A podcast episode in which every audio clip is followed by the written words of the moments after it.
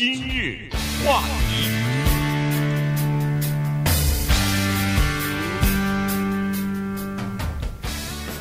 欢迎收听今天的今日话题节目。呃，我的搭档钟迅呢，现在还是在休假哈，下个星期一就会回来上班。那么今天呢，我们照例还是请于浩来代班。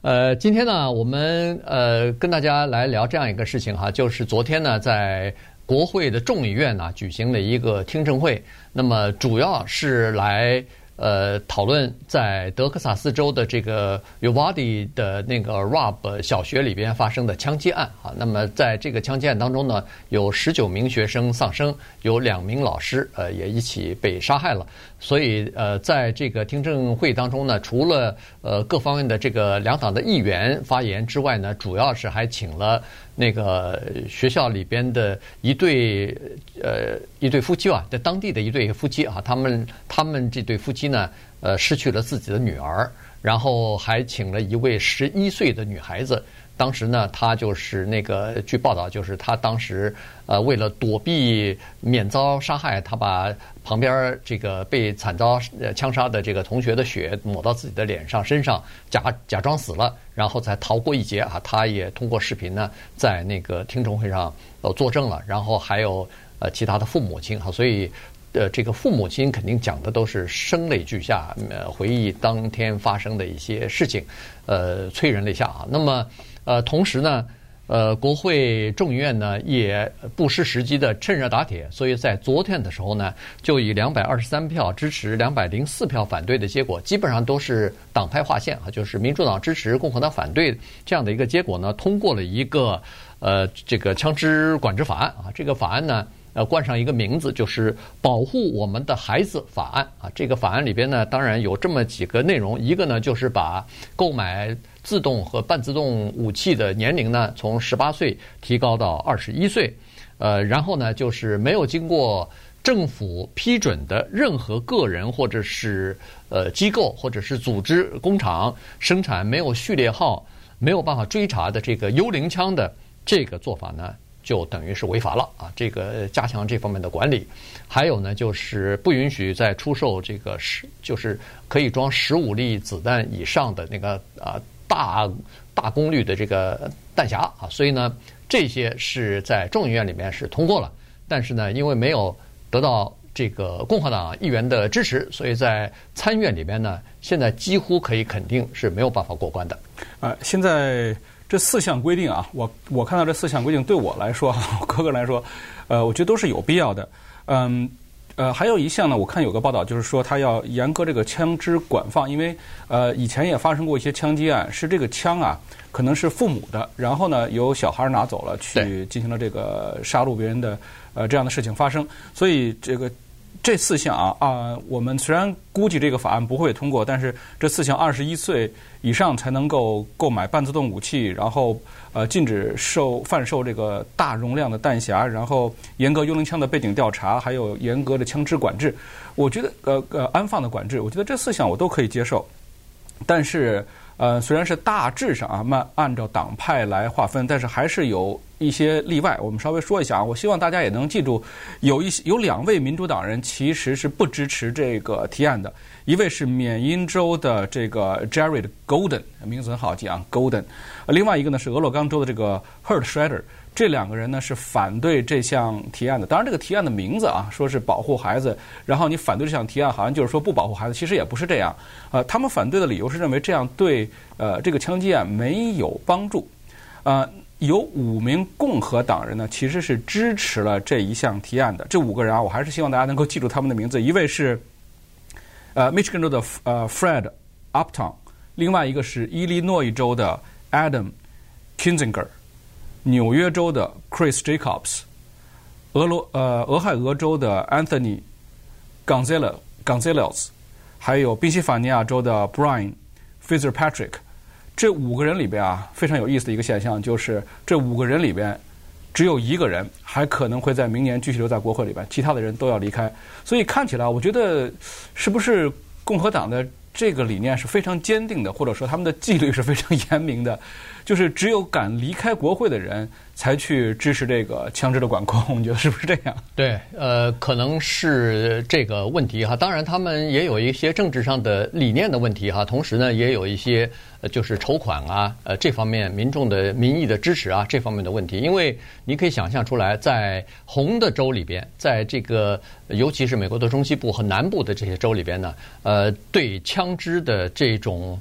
呃，痴迷也好，对枪支呃个人拥有枪支的这个权利的捍卫也好，那是非常坚定的哈。他们认为说，当然这也是大部分的共和党的呃议员，他们就是坚定的认为说，呃，这个你限制枪支啊，没有办法来阻止或者是避免这个。大规模枪击事件的发生啊，因为在限制的过程当中呢，他们认为你只限制了好人了，没有限制坏人。因为那些歹徒、那些为非作歹的人，他们不管什么样的手段，合法的、非法的，他都会拿到枪支。那么，如果要是在这种情况之下，好人没枪的话，那不是就麻烦吗？所以，根据他们的这个推理的话，那就等于说。呃，不应该，非但不应该减少枪支的这个获得获取，反而应该让更多的好人手里有枪，这样才能更加安全啊！所以你看，在国会参众两院的两党议员在讨论的过程当中，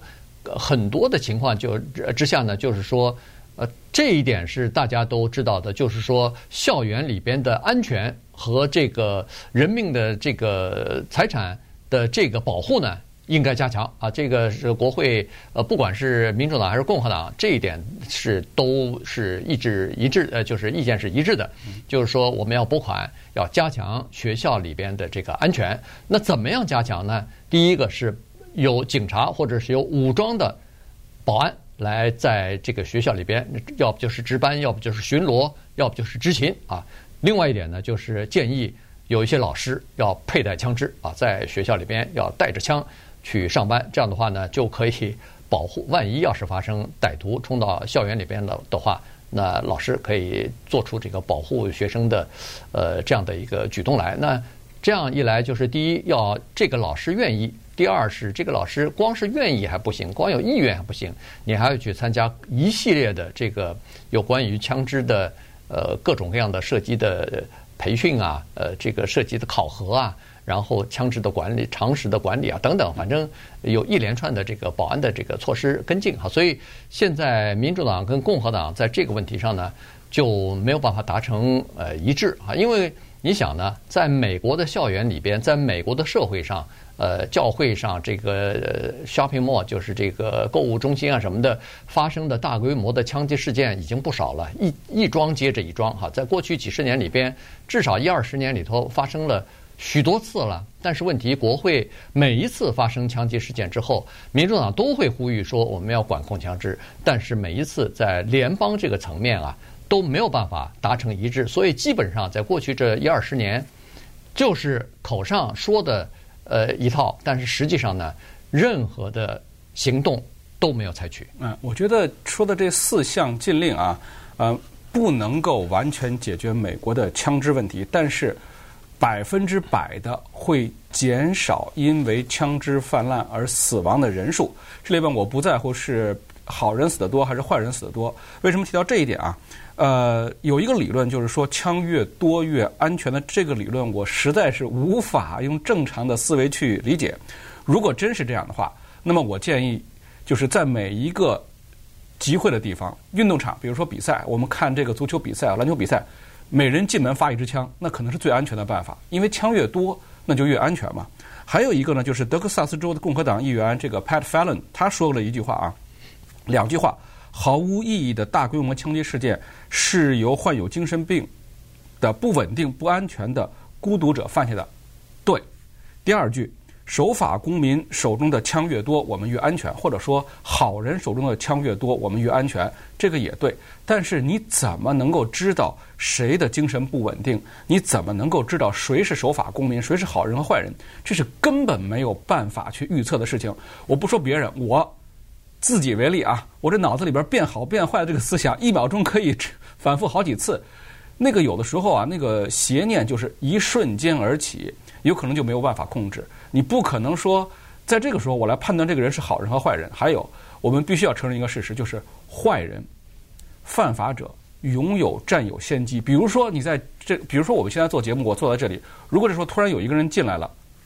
目露凶光走向我，难道我掏枪去把他打死吗？不可能的，我一定要先看他什么行动。那这个我一定会失去先机，所以这个说好人的枪越多就会减少死亡，这个绝对是错误的。嗯，呃，这个其实就是有心算无心啊，你永远是没有办法占得先机的。你不能说是他朝你走过来目露凶光，你就断定他肯定要杀你啊，对，对不对？所以你不能拔枪就对他呃开枪了。那这样一来的话，你就成为呃凶险了，是吧？所以呢，这个问题再再再加上，其实我们大部分人都是家长嘛，呃，不管是你的孩子还是呃孙子一辈的，这些都有上过学的这个经验。你自己想想想一想，如果要是到了一个学校里边，恨不得是只要是成年人身里头呃腰上都别着一把枪的话，你做学你做家长的，你觉得你的孩子会更安全呢？还是会更危险啊！这个是我觉得有常识的人基本上都会考虑到，是大家都没有枪，你觉得安全，还是大家都有枪，你觉得安全？这个是我我觉得用不了一秒钟，大概就应该呃想清楚。还有就是死亡的人数，就是有没有枪。这个，比如说是在，比如说发生了争执的时候，可能我挥拳头打人，甚至我身高体壮，我就占一些优势。但是有枪这个事情啊，可能会造成人命的损失，这个是非常危险的。对，所以呢，稍待会儿呢，我们再看一下昨天的这个听证会上有一些事情哈，确确实是触目惊心。今日话题。欢迎您继续收听今日话题的节目啊！今天跟大家聊的是昨天在国会众议院呢，呃，开了一个听证会啊。那么在这个呃德克萨斯州遭到枪击案的那个 u v a d 这个小镇上头，有一对呃夫妻啊，叫做呃 Kimberly 和这个 Felix Rubio 啊，这一对夫妻 Rubio 夫妻呢，他们就呃等于是在这个听证会上作证了哈，因为他们的女儿呃这个 Lexia。呃，就是在这次的呃枪击案当中就被打死了哈，所以他们两个人这个有的时候说到动情之处是泣不成声啊啊，就是泪流满面的，因为呃当时他们就回忆起来，那是一个星期二上午，呃发生枪击案的时候大概是在十一点多钟哈，但是早晨呃这个在几个小时之前呢，呃做母亲的还专门把女儿送到学校里边去，还学校里边呃。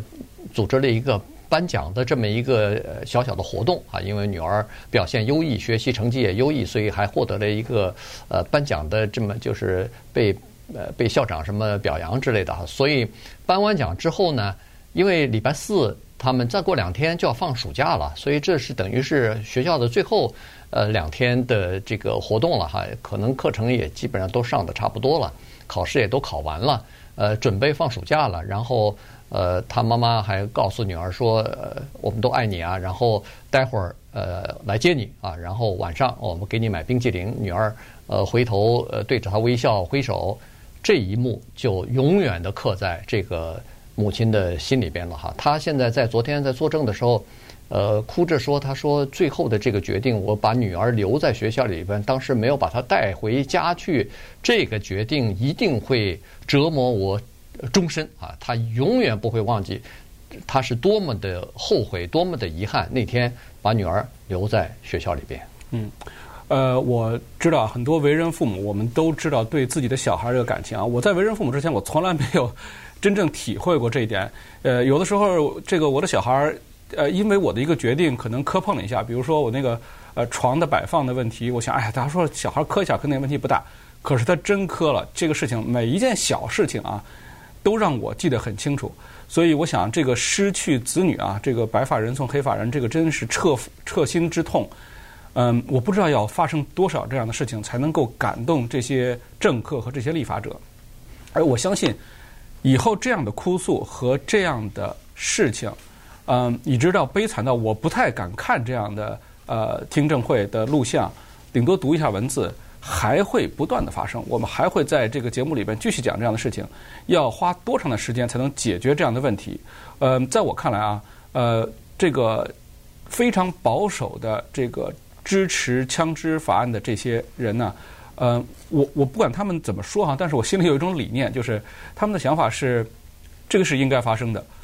呃，持枪的自由是非常重要的，而因此自由所要损失的一些其他的东西是可以接受的。这是我长期在美国这么多年我得到的一个最真实的消息，尽管没有人敢公开这样说。那么，以我个个人来看，还有一个就是，嗯，所有的说的这些话啊都很好，但是最关键的一点就是。我们真的没有办法区分好人和坏人，所以我们唯一能做的是什么？当一个人成为坏人的那一瞬间，他没有办法取得能够在短时间内大量杀人的东西。那么，什么是在短时间内能够大量杀人的东西啊？有很多人愿意胡搅蛮缠，说面粉也可以杀人，为什么不进面粉？汽车也可以杀人，为什么不进汽车？甚至有人说，哎，很多国家这个持枪都是人人都有枪的，那以色列也人人都有枪，也没有发生过。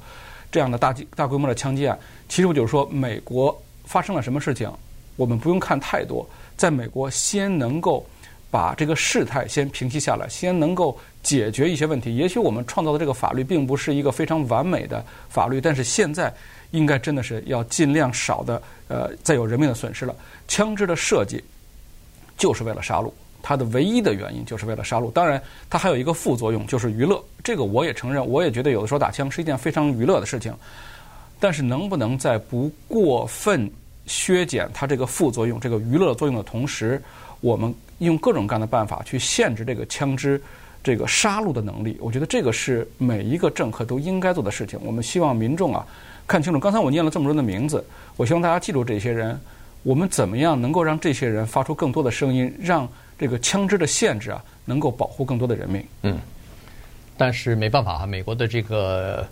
这叫什么长枪协会啊什么的，它的资源是非常庞大的。呃，它对这个政客的竞选是呃在支持方面呢，可能是力度比较大的哈。第一是捐钱呃来竞选，直接的呃支持。第二呢，就是它下面这个组织下面有许多的呃成员啊，这些成员的投票。其实也是一个非常大的，呃，这么一个影响力吧，至少是哈。所以呢，现在你看刚才说的这些议员，要么就是不不选连任了，要么就是准备退出政坛了。那他可以反枪啊，反对这个枪支协会，或者是反对这个呃枪支的制造商。呃，你这个名字，我们老百姓，我们普通的选民可能不会记住，但是那些生产枪支的厂商和长枪协会，他会记住。那下次你再选的时候，他不给你支持了啊！他不管是票也好，是这个资金也好，就不给你支持了。所以这个对一些政客来说呢，呃，恐怕是更加重要。所以那个 Rubio 夫妻昨天在国会听证的时候，他们就发出了这样的呼吁。他们是说非常无奈的说：“他说我非常理解，对某些人来说，对有钱人来说，对呃想要竞选这个呃公职的人来说。”他们认为枪支比人的生命更加重要。他们认为拥有枪支这个权利超过了一个人的生命，生命啊！所以呢，这确实是事实。所以呢，呃，其实这个 Rubio 先生呢，他本人就是一个警察，他就是德克萨斯州，就是他那个 Uvalde 县警察局里边的一名警察。女儿死了以后，他们警察局里面的其他的警察还一直跟他，当然劝他哈。不要难过，但是同时也跟他说，你千万不要把这件事情政治化。也就是说，你不要因为你的女儿死了以后就去拥护这个对枪支的限制。但他说，你怎么能够让一个失去了自己孩子的父母亲认为这不是一个政治化的话题？因为现在两党的议员在国会的讨论，不是已经把整个的这个呃限枪的这个法案政治化了吗？嗯，是吧？他说你。好意思跟我说这个事儿，然后呃，德克萨斯州的这个州长呃，Greg Abbott 也他们的办公室也打电话给这对夫妻，说是有没有愿意愿要跟州长见个面，到州长办公室去，他们拒绝，断然拒绝了，说在这种情况之下，尤其你是反对限制枪支的法案的这么一个呃共和党人，或者说是一个保守派的州长，我们没有任何兴趣跟你见面。对，根本就不希望，呃，跟他们再谈起这个事情，因为他们所能得到的答案就是，呃，不管你有多伤心，我们还是让枪支继续在美国流行。这一点是对他们的伤口上撒盐，雪上加霜。所以我觉得，可能任何一个父母大概都不会去愿意见这样的人。对。所以呢，当然，现在这个众议院通过了一个保护儿童的这样一个限制枪支的法案，但是在参议院里边呢，恐怕要想过关还比较困难啊。原因就是说，现在尽管有五名共和党的参议员，呃呃愿意，五名的共和党的众议员愿意支持，但是在参议院里边呢，还没有。好，我们这个民主党人呢，至少要争争取十名共和党的参议员来支持这个法案。才有可能在参议院里边获得通过，否则的话呢，他从程序上那个 filibuster 那个呃，这叫什么冗长辩论来阻止投票，就光靠这一点，你的法案就没有办法在参议院进行表决啊。所以呢，现在是没有办法在比较乐观的说这个法案会通过，但是呢，至少迈出一步吧，至少从这个法案当中呢，看看双方是不是可以通过谈判、通过妥协，一点儿一点儿的。逐渐的达到这个，呃，就是限制枪支的这样的一个目的了。